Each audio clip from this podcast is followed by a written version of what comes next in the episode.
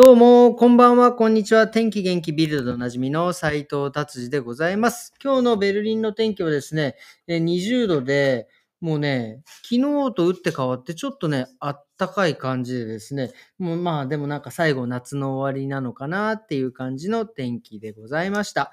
えっ、とですね、今日はですね、ビルドはちょっと中止にさせていただいてですね、今日は実はね、お高いのね、えー録音をえーしてきました。いつもね、つ大体月1、まあ最近ちょっと多いですけど、まあ、えーやってるですね、お高いのね、様子をですね、まあ僕とミングさんっていうあの、二人でやってるんですけど、それの放送をですね、流していきたいと思います。えーそれでは、どうぞ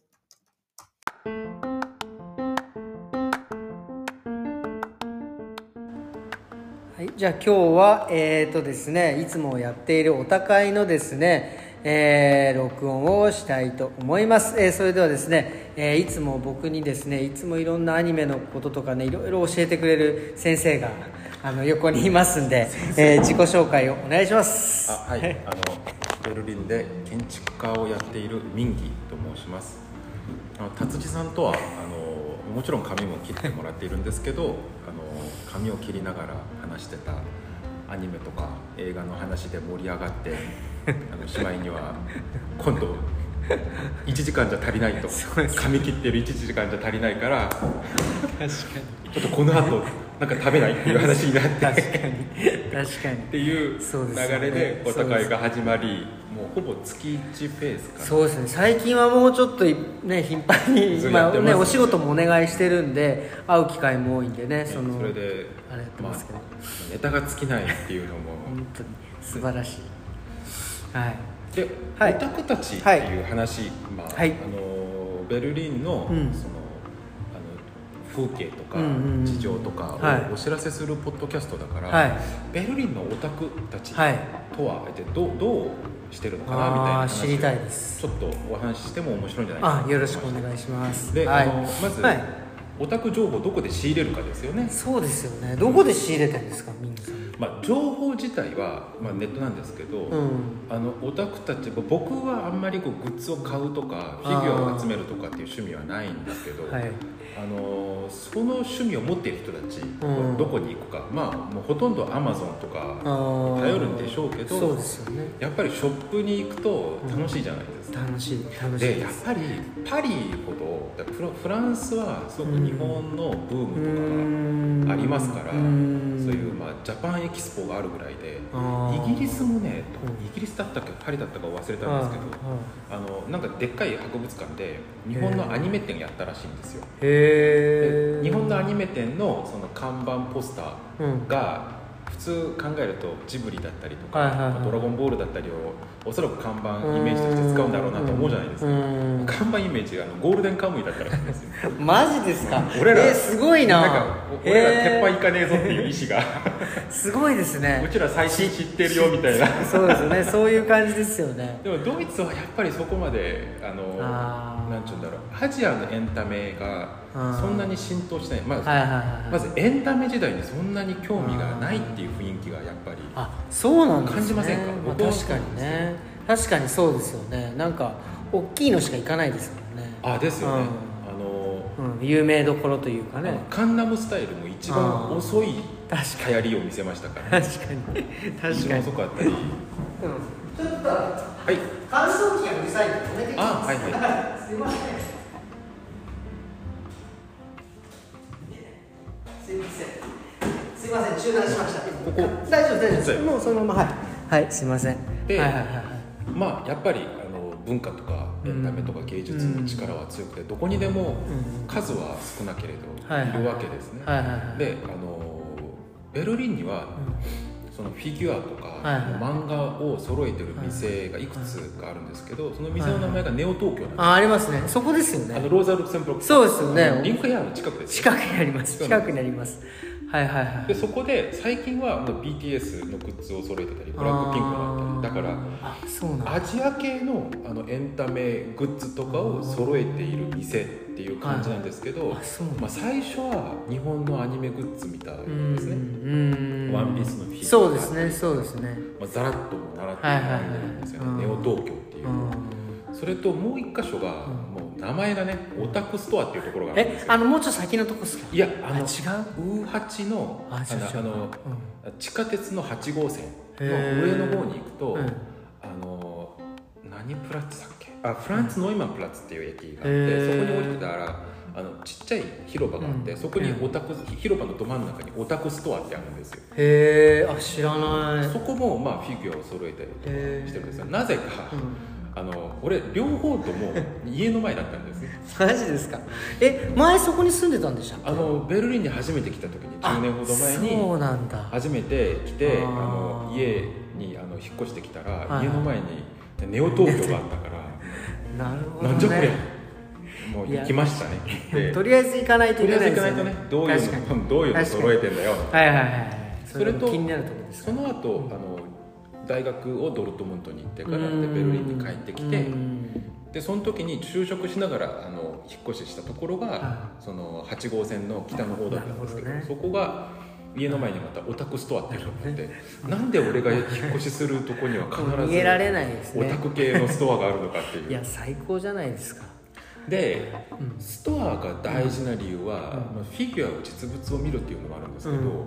あのドイツ人たちの趣味で、あのカードゲームをするっていう。あああのテーブル RPG とか。そうですね。めちゃくちゃ多いですよウォーハンマーとうん。かがすごく好きみたいで、はいはいはいはいあのどんなど田舎でもうん。カードゲームをする人たちが、あの対面でカードゲームできるうん。オタクショップが1軒ぐらいはある。確かに確かにあのハレーっていうベルリンから2時間ぐらい離れてちょっと小さい町で人口がすごい少ないんですよ、はいはいはい。30万人だったかうん。20万人ぐらいかいないんですけど、うん。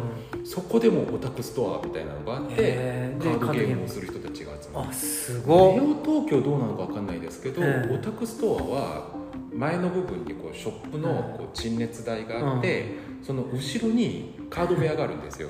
チェックしてますね。あの不法不法か不法賭博みたいな 雰囲気が漂うんですけど、まあ行ったらみんなね優しいオタクたちが カードゲームやってるんですけどなるほどね。だからドイツのオタクたちは、はい。あのやっぱりテーブルでカードゲームをしたがるっていうなるほど。それで対面で会ってそこで友達を作ってそういう感じそこから輪がなんですね。始まるへえそういうのがあるらしいですね。なるほど。日本とちょっと違いますよね。そういう。日本。カードゲームってあんまりやんないですよね。対面で何かやるってあんまり。ないですよね。僕基本的にフィギュアが好きなんで。あフィギュフィギュアの感じでしたけどね。アあフィギュええア、はいフィギュアとかプラモデルとかが好きなんで。あプラモデルね。すいません。はい、はい、じゃあ、でうん、あの、うん。これじ実態は確認してないんですけど、は一応好奇心で検索してみたんですけど、メイドカフェもあるらしいです。嘘。えベルリンですか？ベルリンです。あのメイドカフェって Google に入れるとベルリンメイドカフェっつって、えホームページ出るんですけどなんかどこにあるのか何をするのかがあんまり情報がない明確じゃないんですねそのページなんですかそれすごっ。なんかね非定期的にどっかであどっかでやってるんだ。イベント的な感じでやってんですかね。メイド服を着てコスプレやりたい女の子たちが一日メイドカフェやってるのかなみたいな雰囲気です。あいつもやってるわへえけじゃなくてなるほどね。でそこ行ったら俺オムレツ歌いながら食べなきゃいけないのかなっていう。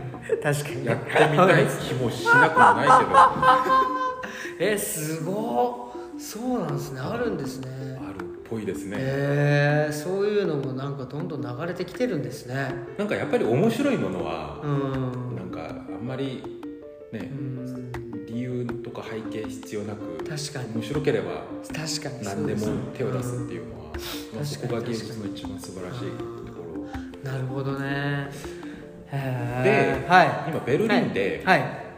さっきのネオ東京はいはいはいが、あの話題なんですけど、はい。はい。はい。あの水の名前がネオ東京なんですけど、うん。今あの長板ファウンデーションっていう建築図面博物館っていうところがあるんですよ、建築図面の美しさをあの美術品みたいに展示するコンセプトの博物館があるんですけどそこでネオ東京展っていうのをやってるんですね。今現在やってるんですね。ああの昨日終わりました。あ 終わっちゃったんだ。9月4日はいはいはいはい。に終わったんですけど、ネオ東京展って何かというと、え。アキラはいはいはい。映画はい88年に作られた、はいはいはいはいはいアキラの映画に使われたは背景画のオリジナル本を持ってきて、うん。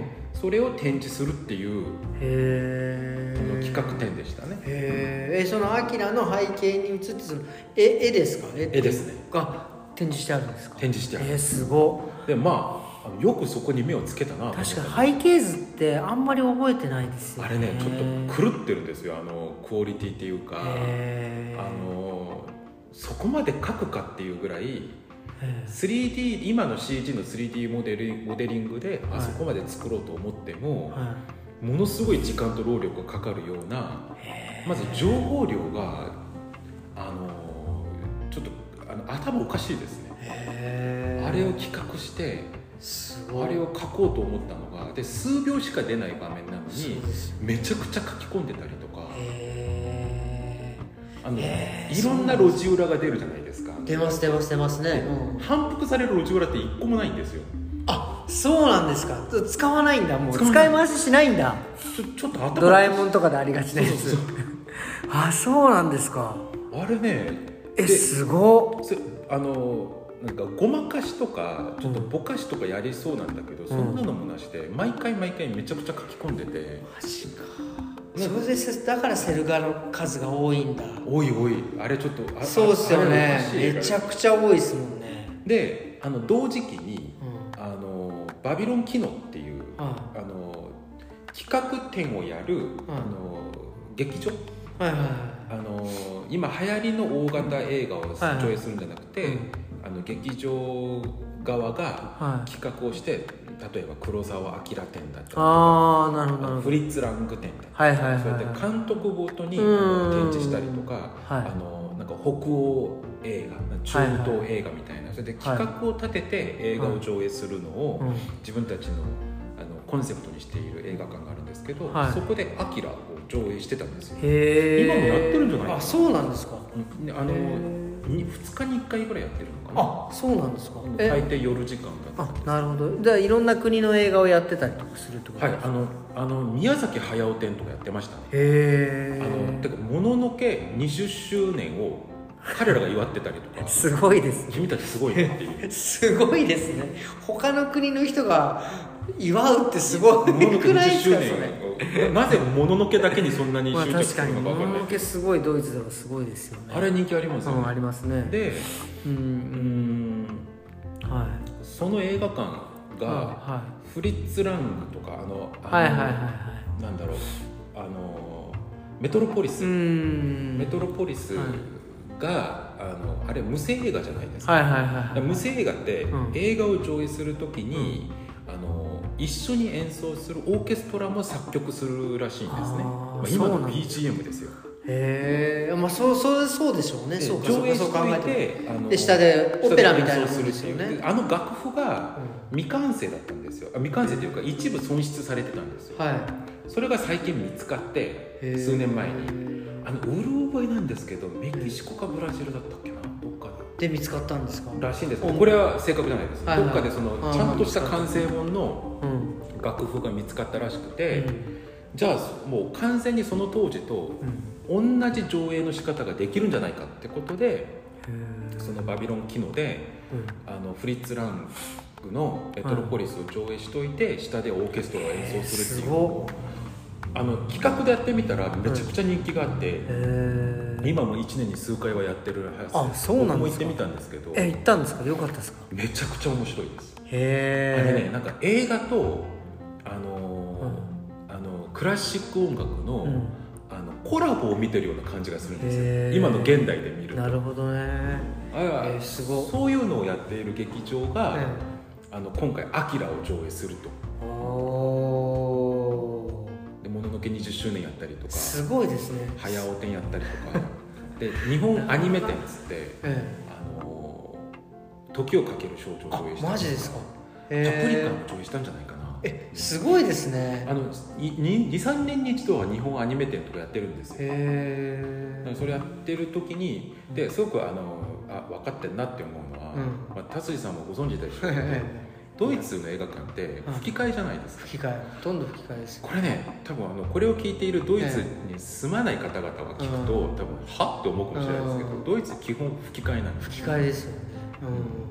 で吹き替えそのものが悪いわけじゃないんですけど、うん。吹き替えにやると僕が吹き替えに関してあまり好きじゃないのは、うん、うんあの音響設計が変わっちゃうんですね。音響もその映画のそうか一部なのにでそれもめちゃくちゃそのトーンを確かにね。あの編集室で音響室でそのトーンエンジニアがはあのあのめちゃくちゃ集中して監督とこう、あああでもねこうでもねうん。調整して作っといた音系、音響のバランスを吹き替えをすることによってうん。バランスが元の作品性から外れてしまう。確かに。なんか音その喋ってる音だけなんか独立してる感じしますもん。ねで昔は本当ひどかったですね。最近デジタルだから、あそこちょっと良くなったんですね。あの喋ってるとこだけあのすり替えたりとかしてるみたいなんですけどそれでもやっぱりう。ん。その元が作ったそのレベルとはうん。やっぱりあると思うんですよ。はい。アニメはちょっとマシなのかな？僕うん。後に話しますけどアーケインをドイツ語で見たんですけどあマジですか。問題なかったですへえあ結構面白かったですね。ええまあまあ行きましょう次。はい、えーで、うん。あのー今「アキラ。を映画館でも上映したり、うーん。で建築図面博物館っていうところで、すごく名だたる建築家たちのはい図面たちのコレクションと並んで、へえアキラの。アキラの背景画がめちゃくちゃ展示されるすごいですね、で多分それをきっかけであのうん、最近本も出たんですよね。えアキラの「ネオ東京」っていう本が出たあネオ東京。背景画だけ集めといた。えすごっ。でデュッセルドルフに住んでいる僕の友達はベルリンに行けないから俺本で満足したよっつって本買った写真送ってきました。よ、えすごうん。やっぱりアキラは今見てもっいやすごいですよね。頭おかしい。いや本当そうです。全然焦せないし。出せない。いやーあれは素晴らしいですいまだにあのちょっとプリミティブな原始人みたいな音楽ちょっと口挟みます。確かに。あちょっと雑だちょっとは離れるんですけどあの月曜から夜更かしにアキラの SE が使われてたりへえあ知らない。なんですか？ああれか日本のあれバラエティーですね。バラエティ。ー月あーはいはいマツコが出てる。マツコさんが出てる。はいはいそこでなぜかアキラのえ SE が使われてる。そうなんだ。へあのダッダーとかっていうなぜかね人を笑かす時にその SE が使われたり。えなるほどね。へえいろいろ面白い現象すごいですね。ただアキラが作られたうん。その88うん年って、うんやっぱりおかしな年なんですよ。ああ1988年ですね。その時に出たのが、まあ何を隠そう、トトロ。トトロ。トトロが88そう年ですよでね蛍の墓も88年。ああれ同じそっかそうですね。同時上映だったっすよね。だったみたい僕見に行きましたもん。小さい頃上映だったんです同時上映へでなんか2本立てだったんですよ。へーほら僕昔からせこいから2本立てとか大好きなんですよ。世界からちょっと1わかんない個の料金で2本映画見れるっていう。それで行きました行きました。ただあのすごい組み合わせだなと思いました。答えられない3時間ですね。もう感情がもうすごい触れましたね。はいはい。まあ蛍の墓はねこれ話長くなるし、まあねまた僕たちの話よりかは、ねまあ、岡田敏夫さんのそうですね。蛍の墓の分析はぜひ聞いてほしいしそうですね。あの結論から言うとあれうん。反戦映画でもないし、翔太はクソ野郎っていう。本当ですでよねいやびっく88年のトトロ、はい。で蛍の墓、うん。まあ、宮崎駿と高畑勲の代表作2つが出た。そうですね。その次逆襲のシャアも88年。いやーこれも衝撃でしたこれも88年でしたっけ？そう僕このこれも見に行きました富野義行さんのもう最高傑作ですよね、いやー本当にすごい。この後に出た、まあ、F91 とか、はい単 A とか、はいはい。で最近出た、まあ、ユニコーンとか。ユニコーンはいはいはい。であのーハサウェイとか、はいはいはい。先行のハサウェイとかうん。と比べてみても、うん。やっぱり88年の逆襲のシャアがえあらゆる面で優れてるんですよ、うん。あのこれねあのこれを聞いてくれてるはい。もしもっと若い方が、はいやいやそれね君たちがその時代の人だから 手書きが好きなだけでしょって思うかもしれないですけど本当にユニコーンのうん。第2話でうん。ユニコーンガンダムが初めて戦闘するシーンと、はいはいはいはい。あの逆襲のシャアでうん。ニューガンダムが初めて、うん。あの登場するあの、はい。シャアの陽動作戦の時に、はいはいあのちょっと遅れて入ってくはいるはい。し、比べてみるとん。一目瞭然で確かに。アニメとしてうん。どっちの動きがもっと素晴らしいかっていうのは、いや滑らかだけじゃないんだなっていうのが一目瞭然で分かります。そうですね。一緒に見ましたよ私この間見ました。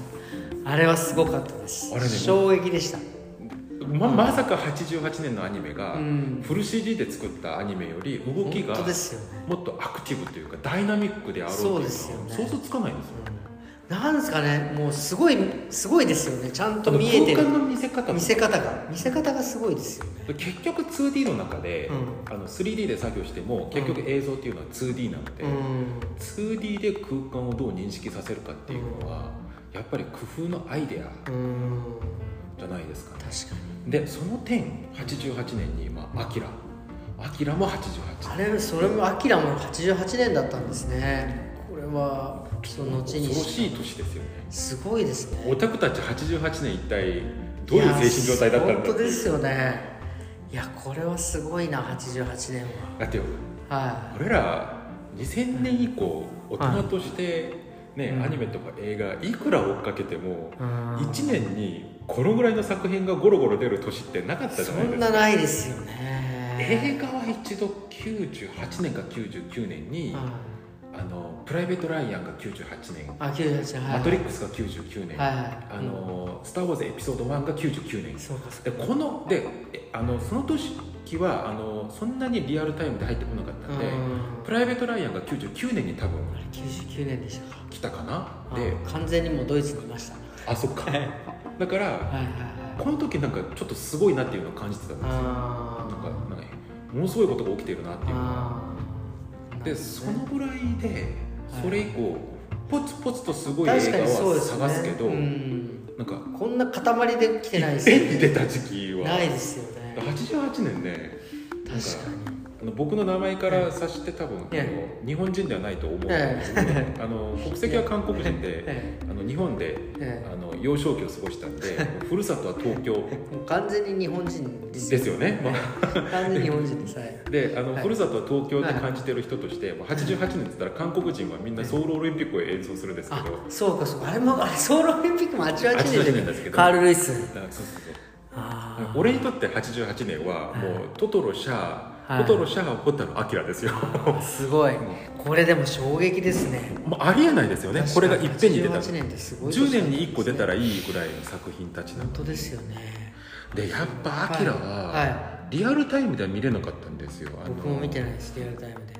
あこの当時は韓国にいたんですけど、はいはいはい。この時は日本の文化がそんなにリアルタイムで直に入ってこなかったんで時間差で見た記憶があります。あで僕多分中学生の時に見たかな。ああのちょ90年代に入ってから見たんではい「アキラを見たんですけど、もうオープニングからしてショックでしたね。オープニングね。あちょ,、ちょっと見ましょうか、はい。ちょっと見たいちょっと見たい。よかった。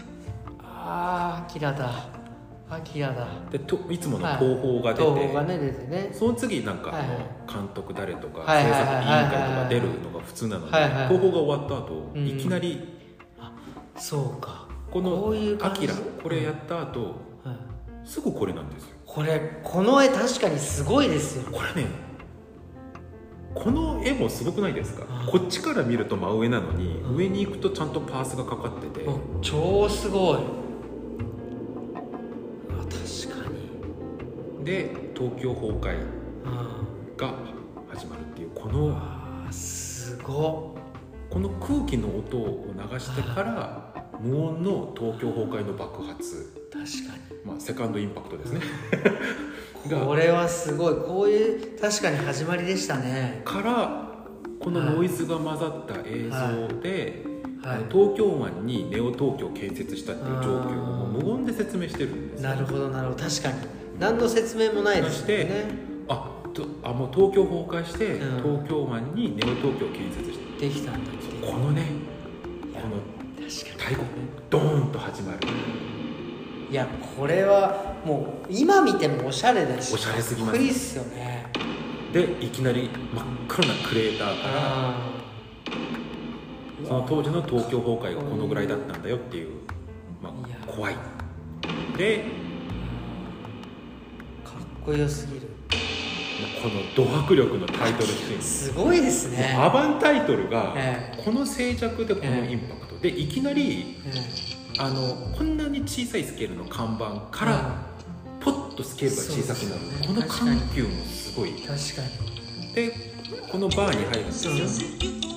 でこのバーに入ると、はいはいはいはいあの金田がジうん。ュークバックスをいじってて、はいはいはい。あのクラウンズを追い込んだぞって言ってうん。で暴走族との抗争が始まる、はいはいはいはい。で金田が CD をジュークバックスにかけてうん。CD が回った場面が出た後外に出て自分のバイクのタイヤをバーンと回す。あれもかっこよかった。音楽が流れるのとバイクが首都高を首都高をバ首都高じゃないですけどバイクがスワーンと流れる。そうだ。でその音楽がなんかおしゃれなあのなんか未来的な音楽かと思いきや、うん。めちゃくちゃ原始的な音なんあですよねこれ流し流していいかどうかわかんないんですけど、ーちょっと使うあれあれかもしれないですよね。まあ、直接的じゃないからいいんじゃないかな、うん。どうなんだろこれはすごいわ。確かに。いやこれこれもかっこよかったっすよね。あこの曲ね。そうそううそうそうそうこうそうこういう感じ。だからもうあのー時代の説明があんまりないんですよ、うん東京崩壊の後第うん。第三次世界大戦がありましたって終わりなんですよ、うん。でネオ東京、うんうんそれだけでその後音楽とこのめちゃくちゃ技術的に発達しているネオ東京だけど、うん。なんちゅうんだろう。社会精神的にというか文,、うん。あの文化がうん。すごくあの荒い。うん。東京であの音楽を流しながら、暴走族の構造を見せるってところが、あこういう時代なんだっていうのが、うんもうもう一目瞭然一目瞭然で分かるんですよね、うん。もうこのおしゃれさ、うん。でまあまあもうここで流すこともない、うん。あのバイクのあはい。の構造シーンね、はい。でスワーンと流れて、クラウンのボスが出てくる時のダッダーあダッダーって言いながらなんかそれってあれに似てないですか？あの映画なんだっけ？ほらあれ。あのミングさんからあの紹介してもらったのがあのあのおあのただ走るだけの映画。マッドマックス、マッドマックス。それ言おうとしたんですよ、はいあのあのバイクの暴走シーンって、はいマッドマックス one two の暴走シーンと似てますよね、いやそうですよね。確実に影響を受けてます。いやそうですよね。そうそうそう。受けてるマッドマックスが出てこなかった。そうですよね。受けてるし、うん。あのーこれ僕すごくこの流れが好きなんですけど、うん。何かというと、80年初頭、70年末から80年初頭まで、うん。あのーアメリカの SF 映画うん。とそのマッドマックスの登場、はいはいはいアメリカの SF 映画具体的にはブレードランナー、うんブレードランナー。はいあそれとエイリアン。はいはいはい。まあもうアキラはもうもろブレードランナーの影響を受けている。ブレードランナーはあの未来をディストピアとして見せた、うん。でなんかすごく綺麗な技術的にユートピアみたいに発展するんじゃなくて、ごちゃ混ぜになるよっていう、うん。なんか伝統建築の装飾も残ってたり、うん。ブレードランナーの背景って LA だったっけな？うん。確か。あ LA なんですね。LA だったっけな？おそらく、はいはい。うん、これこれ正確じゃないんですはいはいいいですいいです。まあ、で昔の建物うん。の名残が残ってるんだけど、技術的にはめちゃくちゃ発達してて、まああ、それこそサイバーパンクとは何かっていビジュアルで見せて、ーうんであの最初のそのあのーあれですよね。あのハリソン・フォードがはいはいはい。あの冬冬を取るあのあの飛ぶ車に乗って、うん。街をこう飛んでいる時に出るそのめちゃくちゃでっかいあのホログラムの看板だったりとか。で日本女性が何かを宣伝してたのかな？あれそうでした。あそうそうそうそうそう。ララーメン屋なんてなんかやってて画面でねなんだっけなんだっけな。忘れました。はい。なんかいろいろそういうや文化がもうもううん。ごちゃ混ぜになっているのを見せたっていうのがブレードランナー。うんそれともうそれとあのただのビジュランテ映画だと思いきやうん。なんかこれすごいぞって思わせたうん。マッドマックス。マットマックス本当衝撃でした。でその後に日本で80年代末から90年代初頭まで90年代初頭じゃないな？90年代、はい。ほぼ末まではい。サイバーパンクの映画がゴロゴロ出てくると、で、まあ、アキラのオープニングのこのネオ東京の表現の仕方がもうブレードランナーもろに影響を受けてるじゃないですか。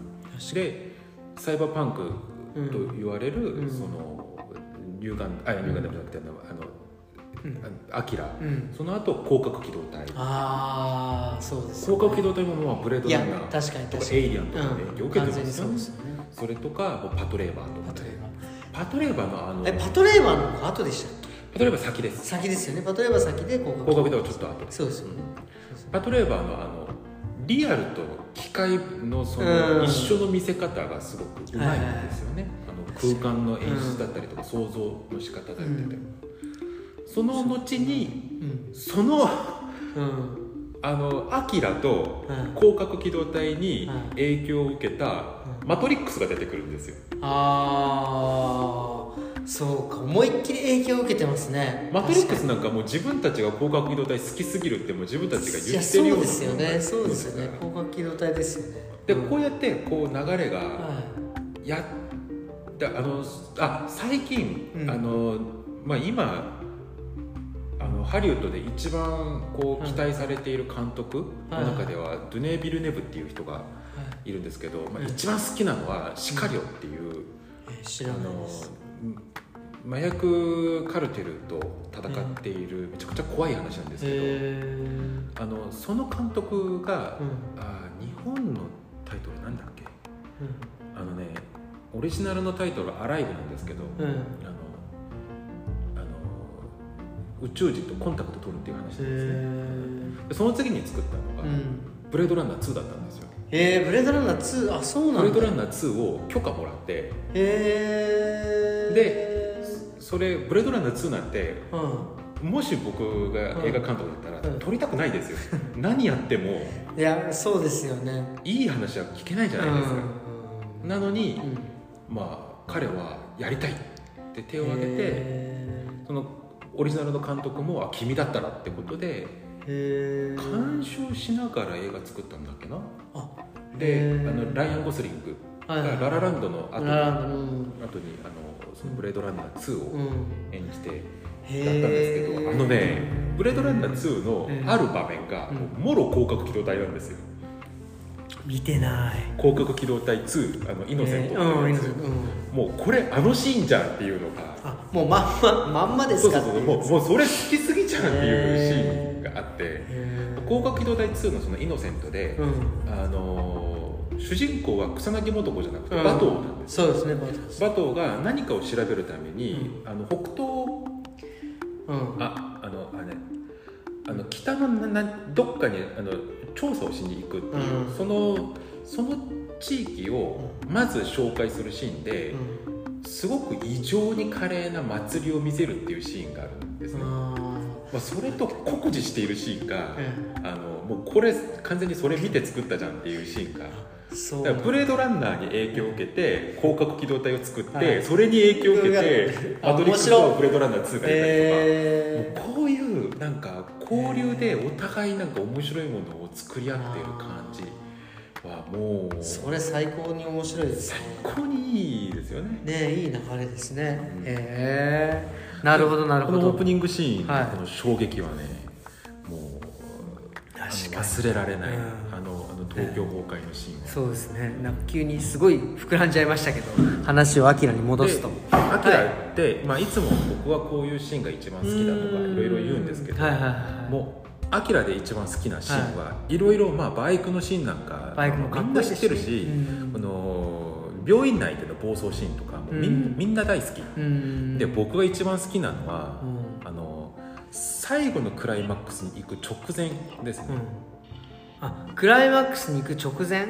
直前あのはいはい。金田とのあの、まああの哲夫がはい。自分の力に覚醒してうん「アキラってなんだ?」っつってうん。オリンピック会場に行く途中はいはいはい。でいろいろ暴走してうん。金田と一戦交えて、うん。あの衛星衛星、はいはいはいはい。衛衛星射撃武器うんみたいなの、うん。ソロっていうものを、うん。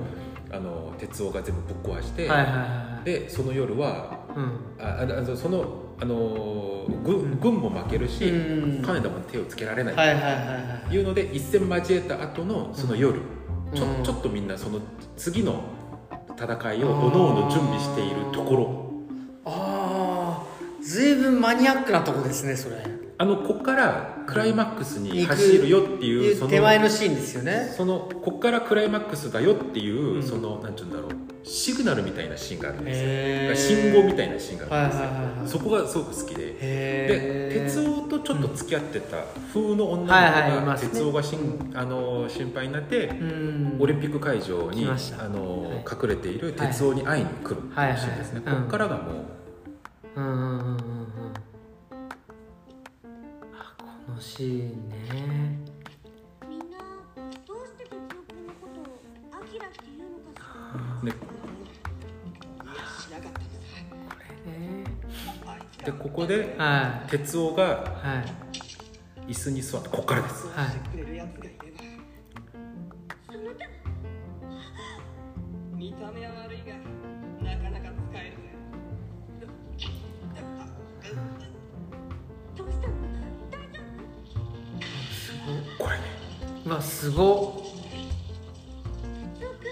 こんなこういうシーンだったこういうシーンだった。はい。これ見ててもええゾクゾクして。はいはいはいはいはい。いやこれはすごいシーンですね。どうした鉄夫苦しいのかあそうそうそうこういうこのコードがどんどん伸びていくんですよね。そうそうそうそう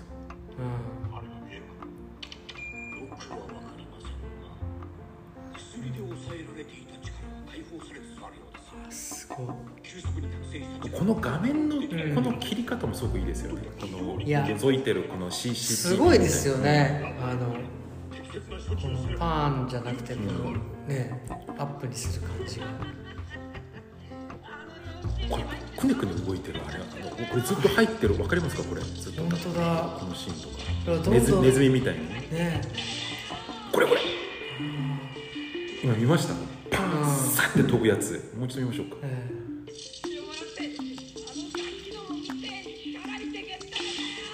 あすごっ。あこれはこれはすごい。ここから。これめっちゃこんなリアルだったんですね。あのシーンのねこのえゾクゾク感。ねもうこの動きもすごいですねこれをこっから見せるのもすごくないですか？確かに。正面からじゃないですもんね撮り方が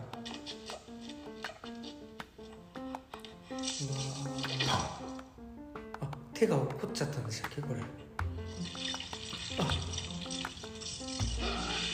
すごっ。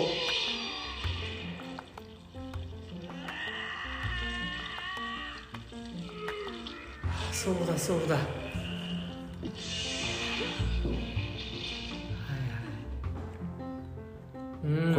カナダと最終対決が始まる。なるほどなるほど。でこれがね、はいはい。この流れがあまりにも好きであこっからあは「香り」って言いながらこん。う立とうとするとこの線がこうこれすごいですねこの。こうグーッとなってたのが、力がずっと入ってるじゃないですか、はいはいはいパーンと飛んでってゴロゴロゴロゴロ。あでみんな静寂になるっていう。ーででここで無音になってってあ言いながら。